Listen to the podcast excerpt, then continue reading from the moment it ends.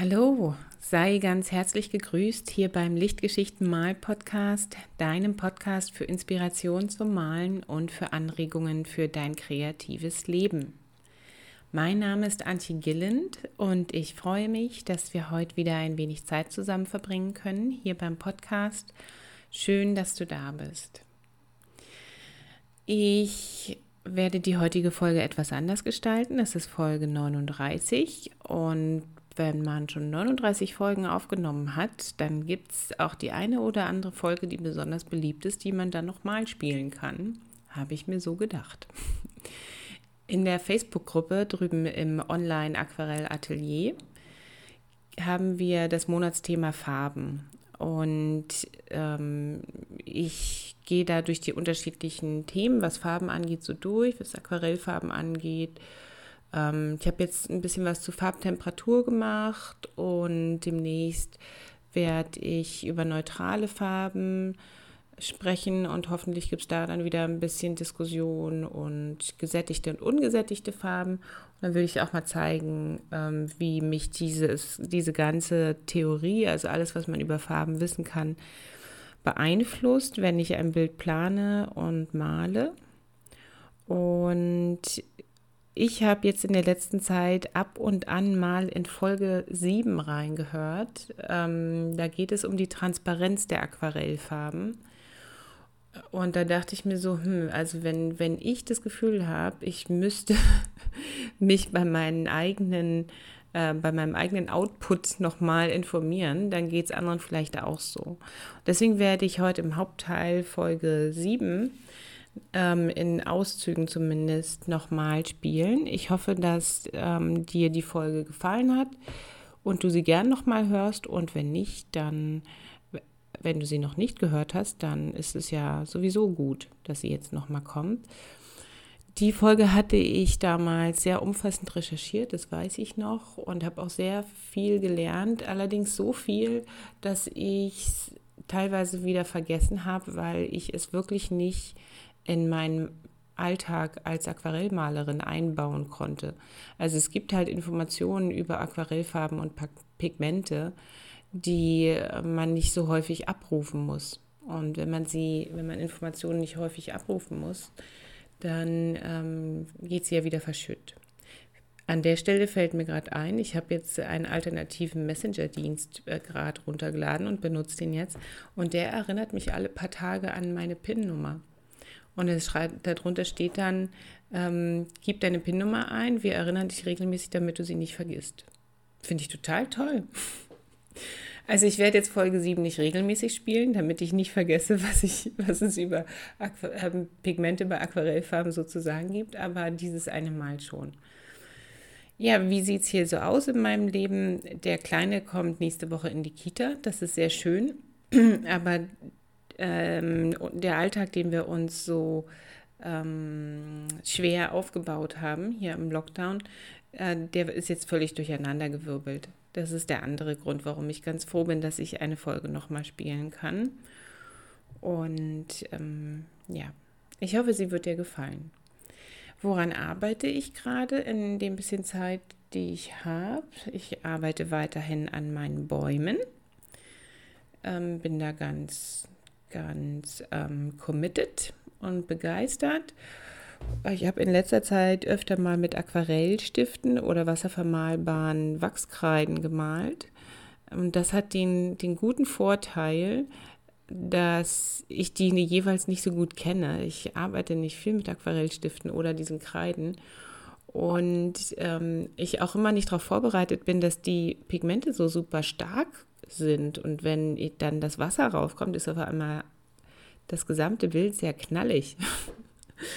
Und dann ähm, bei den ganz dunklen ähm, Kreiden, den wasservermalbaren, da ist es so, dass ich wirklich, wenn das Licht nicht gut ist und ich Kontaktlinsen trage, da kann ich nicht so gut gucken wie mit Brille, ähm, dann äh, habe ich da fünf, sechs dunkle Kreiden und ähm, ich nehme die halt so, ich denke, ach, das wird schon so eine Art dunkelgrau oder schwarz sein oder dunkelbraun. Und das sieht auch so aus, aber wenn ich dann ähm, tatsächlich, also zuerst sieht es so aus, wenn es nur trocken gezeichnet ist. Aber wenn ich dann mit dem Pinsel aufs Blatt gehe, habe ich jetzt schon ganz häufig festgestellt, ach, das ist ja dunkelblau. Ah, lila. Und jetzt ist es so, dass meine Baumbilder in den letzten paar Tagen unglaublich farbintensiv geworden sind. Auch nicht schlecht. Also ich überrasche mich da gerade selbst. Daran arbeite ich. Und dann habe ich eine kleine Serie von Mini-Bildern begonnen.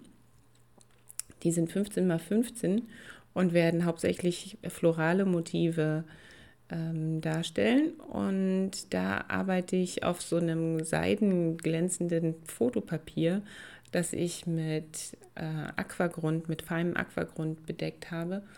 Ähm, und das ist eine ganz interessante Oberfläche zum Arbeiten. Es läuft alles äh, ganz unglaublich stark. Und ich finde es sehr interessant, damit zu experimentieren, von, von hellen, leuchtenden Blüten ähm, die Ränder verschwommen hinzukriegen mit einem irgendwie neutralen Hintergrund oder da sind ja auch die, noch die grünen Blätter, ohne dass alles total ineinander läuft und meine leuchtenden Farben dann komplett weg sind. Also ähm, das ist eine ganz interessante, ein ganz interessanter Balanceakt, in dem ich da gerade drin bin. Ja. Naja, und ähm, needless to say, das ist natürlich auch immer inspirierend, mit so neuen Untergründen zu arbeiten und so. Aber wenn ich jetzt drüber reden sollte, was mich diese Woche inspiriert hat oder jetzt gerade, dann muss ich wieder mal einen Spaziergang erwähnen. Dafür, dass ich Spaziergänge so sehr schätze, mache ich sie eigentlich nicht oft genug. Aber heute Vormittag war ich wieder mit meinem Lütten im Wald und es war so, so schön. Ich hatte noch ein paar Baumstämme, Schrägstrich Wurzeln gesucht, also Bilder davon, damit ich weiter zu Hause arbeiten kann und Motive habe. Und wir sind in einen Wald gegangen, der ziemlich verwunschen und durcheinander ist.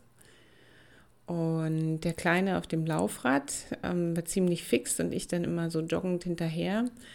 Ähm, und es hat einfach so gut getan, bei schönem Licht die Bäume anzuschauen und wieder tief diese frische Luft einzuatmen. Und es ist auch so eine einfache, unschuldige Betätigung, da so durch den Wald zu laufen mit dem Kind. Das ist ähm, immer sehr, sehr glückbringend für mich. Und ich habe richtig gemerkt, wie meine Energiereserven sich aufgefüllt haben in der einen Stunde, die wir da unterwegs waren. Das lag bestimmt an der frischen Luft, aber vielleicht auch daran, dass wir Schafe und Pferde gesehen haben unterwegs und ein Bächlein, das hotig geflossen ist und ähm, ja, die Bewegung natürlich. einfach einfach richtig gut. Also die letzten Tage war ich durch die ganzen Umstellungen jetzt so ein bisschen ähm, abgespannt. Und nach diesem Spaziergang heute war ich inspiriert, motiviert und auch wirklich energiegeladen. Und ich kann jetzt nicht sagen, dass ich da besonders meditativ mit dem Wald umgegangen bin. ich habe es ja gerade erwähnt. Gar nicht. Das hat sich von ganz allein eingestellt. Und ich trage halt gerade jetzt in diesem Moment, wo ich dran denke, diese schönen Grüntöne von den bemoosten Baumstämmen und diese über sich überkreuzenden Linien, wenn Äste kreuz und quer übereinander fallen, wenn man in so ein Dickicht reinguckt, dieses Wirrwarr, wo ich immer denke, oh, wie müsste man das denn malen? Das wäre ja total interessant. Und äh, gleichzeitig vermute ich dann manchmal, oh, wenn ich da zu lange hinschaue auf die Äste, dann kriege ich schon einen Knoten im Kopf. Aber das ist halt so unglaublich faszinierend. Und ich glaube, ich komme immer aus dem Wald raus mit dem Gefühl, ganz viele wunderschöne neue Sachen gesehen zu haben. Trotzdem gehe ich nicht so regelmäßig in den Wald, wie ich gern möchte. Und heute hat das sehr, sehr gut getan, das zu tun. Ja, Was kann ich dir sonst noch erzählen, bevor wir in den Hauptteil übergehen? Letzte Woche Mittwoch gab es den Bäumemal-Workshop, den kostenlosen, und der war super, super schön.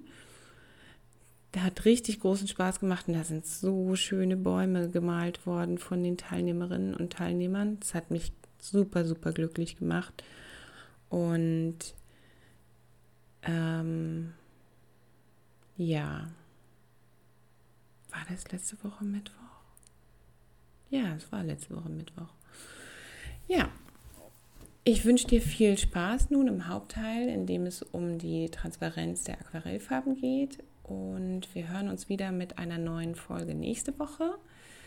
Wenn du in der Zwischenzeit mal gucken willst, was so los ist, wenn du dich für das Thema Farben interessierst, dann komm doch rüber zum Online-Aquarell-Atelier auf Facebook oder folge mir auf Instagram unter Antje Gillens Lichtgeschichten oder geh auf meine Webseite www.antigillen.com. Da kriegst du auch eine ganze Menge Informationen mit, wobei die meisten Bilder momentan wirklich auf Instagram erscheinen und ähm, da wirklich auch regelmäßig was Neues kommt. Ich hoffe, dir geht's gut, lass es dir gut gehen und wir hören uns bald wieder. Tschüss. Und die Frage ist jetzt, ähm, wenn ich, ich habe ja gesagt, ich habe dann immer Tuben gekauft, um, um wieder aufzufüllen. Ich habe mir einen Palettenkasten zusammengestellt. Ähm, und waren da jetzt die Eigenschaften der Farben ausschlaggebend äh, bei der Zusammenstellung von, von dem Kasten? Letzte Woche hat sich das vielleicht ein bisschen so angehört, aber ich muss ganz ehrlich sagen, nein das, also die Eigenschaften der Farben waren nicht der Grund. Klar, also ihr, ihre chromatische Qualität, also ihr farbliches Aussehen war schon, das, das habe ich schon wahrgenommen, das war mir schon wichtig, aber im Prinzip habe ich nachgekauft, was mir ausgegangen war. Und das änderte sich, ähm, je mehr ich mich mit, mit Lasuren beschäftigt habe. Also je mehr ich so in die Richtung kam, ähm, wie ist denn das in der Aquarellmalerei? Ach so, da kann man ja Schichten übereinander lagern, da hat man ja ganz andere Möglichkeiten. Ähm, desto mehr habe ich gesehen, dass manche Farbmischungen von mir einfach, äh, also dass es sehr schwierig war, mit, mit deckenden Farben ähm, so eine, so eine äh, äh, transparente, also so eine durchsichtige äh, Lasur zu erzeugen. Da darfst du halt nur sehr, sehr wenig Farbe nehmen. Und im Prinzip musst du dann jedes Mal, wenn du mit dem Pinsel in eine Farbe reingehst, ähm, entweder Gas geben, weil die super transparent ist und du musst ganz, ganz viel Farbe aufnehmen, oder du musst dir sagen, von der jetzt aber nicht so viel. Und ähm, ansonsten ist dein ganzer Mix äh, komplett in die falsche Richtung gewuchtet worden durch diese intensive deckende Farbe. Und es ist dann halt schwierig, in Schichten zu malen. Ja, das läuft dann alles darauf hinaus, dass äh, das Übereinanderlagern von Schichten einfach besser funktioniert, wenn alle Farben, mit denen man malt, wirklich transparent sind. Nun ist es ja eigentlich so, äh, würde man jetzt als Außenstehender vielleicht sagen, aber Aquarellfarben sind doch alle transparent. Also sie sind ja nicht wie Gouache. Gouache ähm, hat ja noch ein äh, ein, Füllstoff drin, der sie zu deckenden Farben macht, obwohl sie auch als Wasserfarben gelten. Und Aquarellfarben gelten allgemeinhin als transparente Farben. Ja, aber da liegt der Teufel im Detail und es sind nicht alle Farben gleich transparent. Ähm, und warum die Unterschiede da nun ähm, so zum Tragen kommen, wie sie überhaupt entstehen, das habe ich jetzt mal ein bisschen recherchiert. Finde ich auch total interessant. Ich hoffe, dir geht es auch so, denn jetzt kommt der technische Teil. Ich beziehe mich in dem, was jetzt kommt, auf eine erstrangige englischsprachige Quelle, auf die Webseite, die man eigentlich schon fast als ähm, Enzyklopädie bezeichnen muss, ähm, handprint.com. Und ich verlinke auch dazu unter der Folge. Also, jedenfalls ist es so.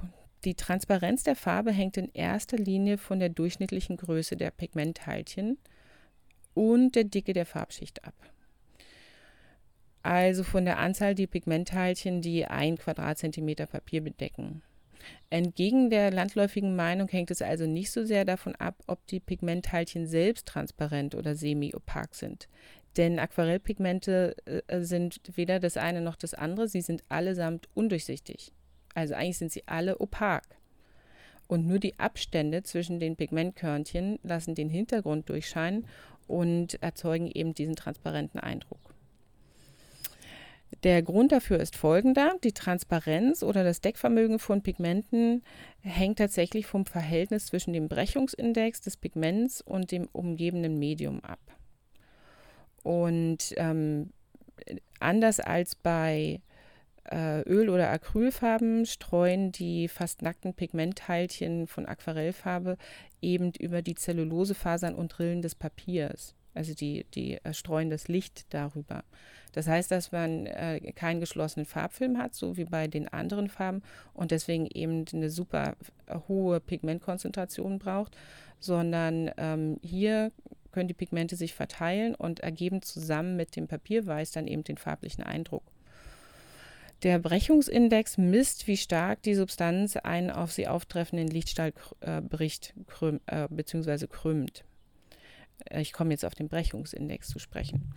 Zum Vergleich, der Brechungsindex von Luft beträgt 1,0, ähm, optisches Glas liegt so zwischen 1,5 und 1,8 und ein Diamant ungefähr bei 2,4.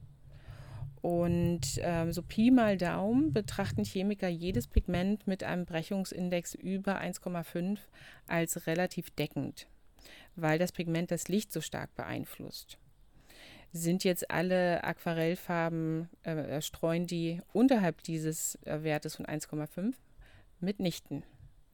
Der Brechungsindex der transparentesten Pigmente, das sind die Thalocyanine, das ist dieses strahlende Hellblau, ähm, liegt bei 1,4, aber das ist auch schon das Einzige, was da drunter liegt, unter 1,5. Bei, Moment, jetzt ist gerade mein Skript verrutscht. Eisenblau liegt bei 1,5, Ultramarinblau hat einen Brechungsindex von 1,6, Kobaltblau 1,7, Koelinblau 1,8, China-Kridonrot und China-Weiß äh, liegen bei 2,0 und Gelb-Ocker bei 2,2, Cadmiumgelb 2,4, Titanweiß 2,6 und Englisch-Venezianisch-Rot äh, liegt bei 2,8. Und das ist somit die deckendste Farbe, die ich jemals in einem Kasten hatte. Ähm, Englisch-Rot.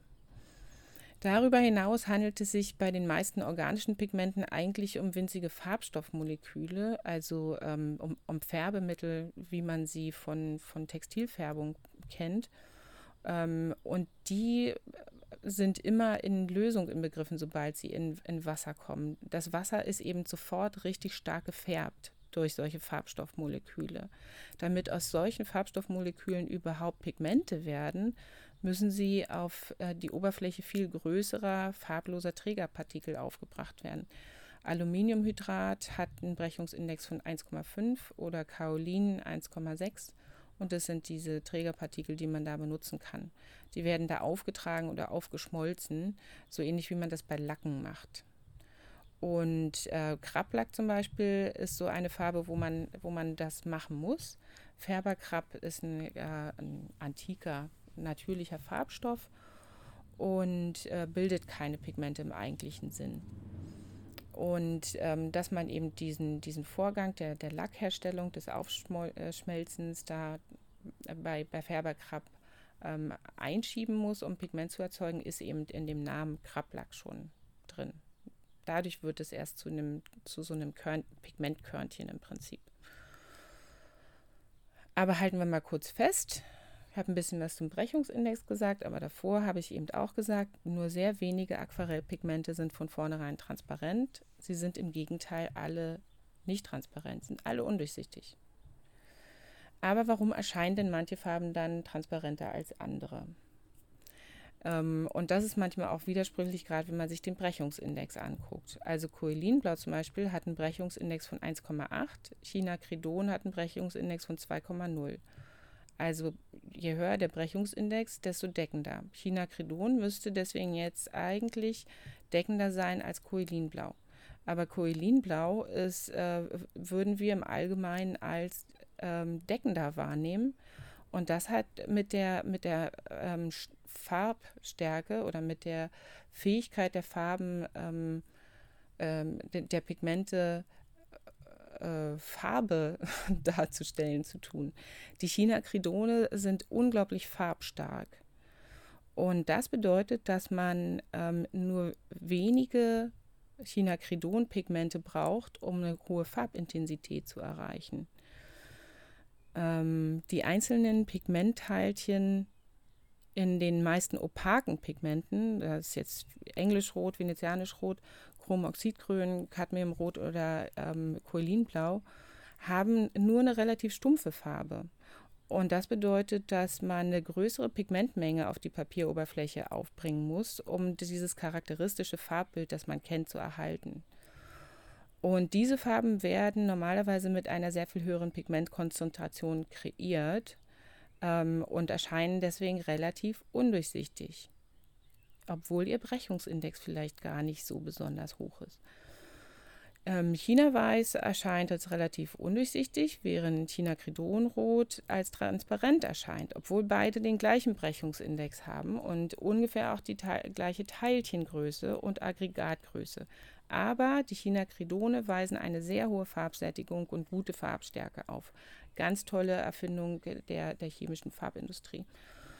Infolgedessen genügt eben eine viel geringere Menge Chinacridonpigmente auf der Oberfläche und man kann mehr Papierweiß tatsächlich durchsehen. Ähm, und dadurch äh, erscheint es eben transparenter, weil das Transparente ist das Papier, das man zwischen den Pigmenten sehen kann, nicht die Pigmente selbst. Weil die Pigmente unterschiedlich groß sind, kann es zum Auskörnen beim Trocknen kommen oder eben auch nicht. Das nennt man Granulieren. Ich glaube, da habe ich letzte Woche schon mal was zugesagt. Und ähm, meine Ausführungen von gerade eben lassen dich bestimmt vielleicht schon ähm, vermuten, dass einige Pigmente eben einfach groß bzw. klein sind und andere nicht. Und dass man daran auch nichts ändern kann. Warum würde man sonst Färberkrabb-Farbteilchen aufschmelzen müssen auf farblose Trägerpartikel? Äh, genauso ist es auch die haben eben ihre Größe und das ist eben auch so, da kann man nichts dran ändern. Ähm, und ich habe mich bei einem Restaurator erkundigt, der viel mit historischen Pigmenten arbeitet und historische Gemälde restauriert, ähm, ob es nicht vielleicht möglich wäre, jetzt mal rein theoretisch, ähm, ein Pigment einfach so fein zu malen, dass es da immer transparent ist. Ähm, und da meinte also können wir uns jetzt schon denken, nachdem was ich gerade gesagt habe, dass das ja gar keinen Sinn macht, weil es vielleicht, weil nicht jedes Pigment die gleiche Farbstärke hat. Aber das ging mir damals nicht durch den Kopf. Ich habe so rein theoretisch gefragt und er meinte dann, ähm, mit dem mit zunehmendem Malgrad oder je nach Malgrad variiert auch das farbliche Aussehen der Pigmente. Und da kannst du nicht einfach ähm, willy-nilly, wie der Engländer sagen würde, ähm, äh, aufs Zeug, ähm, also losmalen, wie du Lust hast. Und jetzt aus einem Ultramarinblau, bei Schminke zum Beispiel, denkst du dir, ach, das könnte mir aber ein bisschen zu doll, dann mache ich jetzt mal Ultramarinblau fein draus. Und ich male einfach noch mal ein paar Sekunden länger und schon habe ich ein viel feineres Ultramarinblau. Das funktioniert nicht. Dann hast du ein anderes Blau, aber unter Umständen eben kein Ultramarinblau. So. Und ähm, da, deswegen halt dieses Komplizierte mit, ähm, auch mit der Erfindung von neuen Farben und ähm, mit, mit immer neuer Forschung an äh, und, und weiterem Rumtüfteln äh, zum Verfeinern der Farben, äh, weil man, weil es so einfach eben nicht ist. So, so einen einfachen mechanischen Vorgang kann man da dann nicht vornehmen. Ja, und das, das Interessante daran ist jetzt aber, ähm, dass das auch erklärt, warum ein und dasselbe Pigment in so vielen verschiedenen Farben drin ist. Falls du ein ganz großes Farbsortiment hast, wie viele Malerinnen, die ich kenne, und es sind auch Tubenfarben, dann hast du auf deinen Tuben, wenn sie Künstlerqualität haben, ähm, immer genaue ähm, Auskunft über die Eigenschaften dieser Farbe ob sie jetzt deckend ähm, oder halbdeckend oder lasierend oder so sind und wie die äh, Lichtbeständigkeit ist ähm, und auch die Farbnummer. Die Farbnummer, da, da gibt es so, internationalen, äh, so eine internationale Übereinkunft, wie die angegeben wird. Das ähm, fängt immer mit einem P an, das steht für Pigment. Und danach kommt ähm, ein anderer Buchstabe. Ähm, PB ist zum Beispiel ein blaues Pigment, Pigment Blue. Und P, B, kleines R ist Pigment Brown, das sind die braunen. Und PR ist Pigment Red und so. Ähm, jedenfalls, wenn du da mal auf deine Tuben guckst und du hast jetzt, sagen wir mal, einige Erdtöne, dann könnte es gut sein, dass da äh, ähm, PBR 101 oder PBR 102 in mehr als einer Tube drin ist. Oder anders gesagt, guck dir mal die ähm, Farbkarten als, als PDF von Schminke Horadam oder von anderen Herstellern an. Da, da stellst du das auch fest. Winsor Newton hat auch eine gute Farbkarte mit guter Information über die Pigmente. Und da sind auch in den Blautönen sind, sind viele Blaupigmente in, in mehreren ähm, Farbtönen drin. Weil man eben äh, Unterschiede auch durch den Malgrad erreichen kann. Und der Malgrad ähm, wird durch Doppelpunkt hinter der Pigmentnummer angegeben. Also ähm, Taloblau zum Beispiel ähm, ist ähm, PB 15 Doppelpunkt 3. Und das heißt Pigment Blue Nummer 15 Malgrad 3. So. Das, das war jetzt auch noch mal kurze Info zu den Pigmentnummern. Ähm, PO sind die orangenen Pigmente und PY sind die gelben Pigmente. Naja, so kann man das so durchdeklinieren. Ähm, und im Prinzip, wenn man über Farben spricht oder über Pigmente, müsste man eigentlich die ganze Zeit diese Pigmentnummern benutzen. Jetzt, jetzt weißt du, wie die sich zusammensetzen und was sie bedeuten und die einzelnen Bestandteile der Pigmentnummern, worüber die Auskunft geben, aber wir reden trotzdem weiterhin ähm, mit den Klarnamen, sozusagen mit den Farben, Farbnamen. Naja, alles das, was ich jetzt gerade erzählt habe, ähm, im technischen Teil, der jetzt vorbei ist, das wusste ich alles nicht, als ich anfing, auf die Transparenz meiner Farben zu achten. Ich wusste nur, dass man mit einer Farbpalette aus größtenteils transparenten Farben problemlos viele Farbschichten übereinander lagern kann. Und das wollte ich gern. Vor zwei Jahren ungefähr habe ich mich zum ersten Mal mit den Farbeigenschaften beschäftigt und äh, meinen Kasten unter die Lupe genommen und dabei festgestellt, dass ich mehrere deckende Farben in meinem Kasten hatte. Ich war schockiert und auch begeistert zugleich, denn das ist ja eine total interessante neue Welt, die Welt der Farben. Damals waren nur die Marken Schminke und Winsor Newton bei mir vertreten. Ähm, und in meinem ersten Farbrausch, der mich nächtelang hat von Farben träumen lassen, es war echt der Wahnsinn, ähm, habe ich tagsüber ähm, Farbkarten äh, und Blogartikel, Blogartikel zu Farben gelesen, wie andere Leute Fifty Shades of Grey. I kid you not, war eine super intensive und schöne Zeit. Und in Folge purzelten da, ähm, damals dann einige Farben aus meinem Kasten raus, beziehungsweise mussten ersetzt werden. Ähm, das äh, Goldocker von Winsor Newton, was ich benutzt hatte, oder Gelbocker, das erwies sich damals als halbdeckend. Shock Horror. Das ist, so schlimm. naja, und ersetzt wurde es von Goldocker Nummer 1 von Mielo das transparent ist. Es hat einen ganz anderen farblichen Charakter. Es ist gar nicht so stumpf wie dieses Gelb-Ocker von Winsor Newton, aber es ist ähm, transparent und ist eine sehr schöne Farbe. Coelinblau von Winsor Newton musste auch weichen. Ähm, hier war vielmehr der Ersatz ein bisschen schwer, denn ich wollte gerne ein leuchtendes Primärblau haben, das gleichzeitig transparent ist. Und fündig wurde ich dann bei Lukas 1862 einer Marke, die mir bis dahin vollkommen neu war. Aber ähm, ist eine deutsche Marke und die ist auch gar nicht so teuer. Und da habe ich mich dann einfach mal getraut und habe eine Tube bestellt. Und seitdem habe ich Cyan von Lukas in meinem Kasten, weil ich mit der Farbe sehr zufrieden bin. Das war sozusagen der erste Test bei mir für diese Marke. Ähm, und später, weil ich damit ganz zufrieden war, auch mit der Cremigkeit der Farbe und wie, wie stark sie durchtrocknet in der Palette und so, ähm, habe ich dann auch Sepia dort gekauft, weil Sepia ein guter, kühler Braunton ist.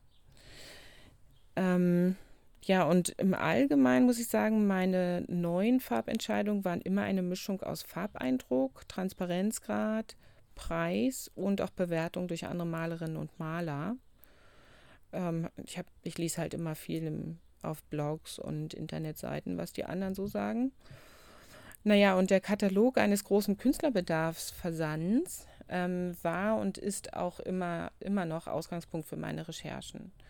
Den habe ich immer zur Hand. Wenn man, das ist komisch, wenn man bedenkt, dass es so eine Mordwaffe ist, so ein riesenschweres Ding, aber der ist irgendwie immer in meiner Nähe. Ähm, und dann gibt es natürlich noch andere ähm, Einflüsse, habe ich ja am Anfang schon gesagt, und eben auch noch den Zufall. Das hört man ja nicht so gern, aber es entscheidet sich nicht jeder ganz rational für die Dinge, die er tut. Der Zufall spielt auch oft eine Rolle. Und meine Farbzusammenstellung ist auch quasi im Leben entstanden und nicht auf dem Reißbrett. Und deswegen gibt es da auch nicht eine Logik, die sich da so durchzieht. Also äh, zum Beispiel, um das mal zu erklären, was ich damit meine, mit diesem ähm, Leerkasten, den ich schon erwähnt habe, ähm, den ich geschenkt bekommen habe, habe ich auch ein Miniset Aquarellfarben der französischen Marke Sennelier geschenkt bekommen. Und diese Marke kannte ich da auch überhaupt noch nicht. Und in dem Kasten waren zwei Farben drin, die mir besonders gut gefallen haben und die ich in mein Sortiment dann später übernommen habe. Und zwar Sepia, habe ich schon erwähnt, und Kobaltblau. Und ähm, äh, bei Sennelier ist es so, dass die ähm, Farben, das ist eine Künstlerqualität gewesen in diesem Minikasten. Ähm, das hat mir gut gefallen und die sind sehr, sehr geschmeidig. Also die lassen sich sehr leicht aktivieren. Und äh, deswegen habe ich dann auch nicht gezögert, mal ähm, eine, eine Tube dort einfach zu bestellen. Ähm, und das Besondere an den Farben von Sennelier ist, ich will jetzt bestimmt keine Werbung für die machen, weil das, die haben auch viele Nachteile. Die haben eine schlechte, eine schlechte Auswahl von Erdtönen, meiner Meinung nach. Ähm, aber das Interessante an Sennelier ist, dass neben Gummi Arabicum auch Honig in den Farben drin ist. Und das fand ich ja unglaublich romantisch und schön. Ähm, dieser Gedanke, dass da, dass da Bienen rumsummen und dass es nach Honig riechen könnte. Und ich habe so den Eindruck jetzt gehabt, als ich mal auf der Seite von Sennelier war, dass die Leute von Sennelier das auch sehr schön finden.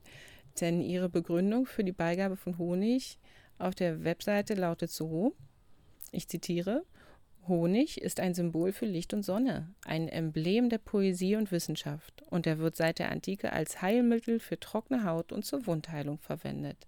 Zitat Ende. Okay, naja, und das äh, rechtfertigt auch, warum man Honig in Aquarellfarben tun sollte. Es funktioniert auf jeden Fall, es sind gute Farben und das Kobaltblau von Sennelier, das in diesem geschenkten kleinen Kasten drin war, ähm, ist auch transparent. Deswegen habe ich es dann behalten, hat den ersten Test quasi überstanden. Ähm, meine letzte heftige Phase des Nachdenkens und auch Träumens über Farben kreiste dann um die roten Pigmente. Äh, das ist euch bestimmt bekannt, dieses klassische äh, Problem mit dem Cadmiumrot. Die Cadmiumfarben ähm, sind giftig und deckend. Also eigentlich so zwei große No-Nos. Nicht nur für Leute mit Kindern, sondern so im Allgemeinen. Ähm, und Cadmiumrot hat fast jeder im Kasten, den ich kenne. Und ich habe es ja auch noch im Kasten. Und ich finde es auch bis heute gut. Komme ich gleich noch zu. Aber Cadmiumrot ist eben in der Regel deckend. Ähm, auch wenn Winsor Newton mittlerweile cadmiumfreie Cadmiumfarben machen. Ähm, naja, und in der letzten großen ähm, Farbphase bei mir, das war, wann war denn das? Vor einem Jahr oder so? Anderthalb? Nee, vor einem Jahr ungefähr. Da wollte ich gern ein warmes, transparentes Rot statt des warmen, halbdeckenden Cadmiumrots. Also ich wollte das warme Cadmiumrot raushaben und ein warmes, neues Rot rein, das aber lasierend sein sollte.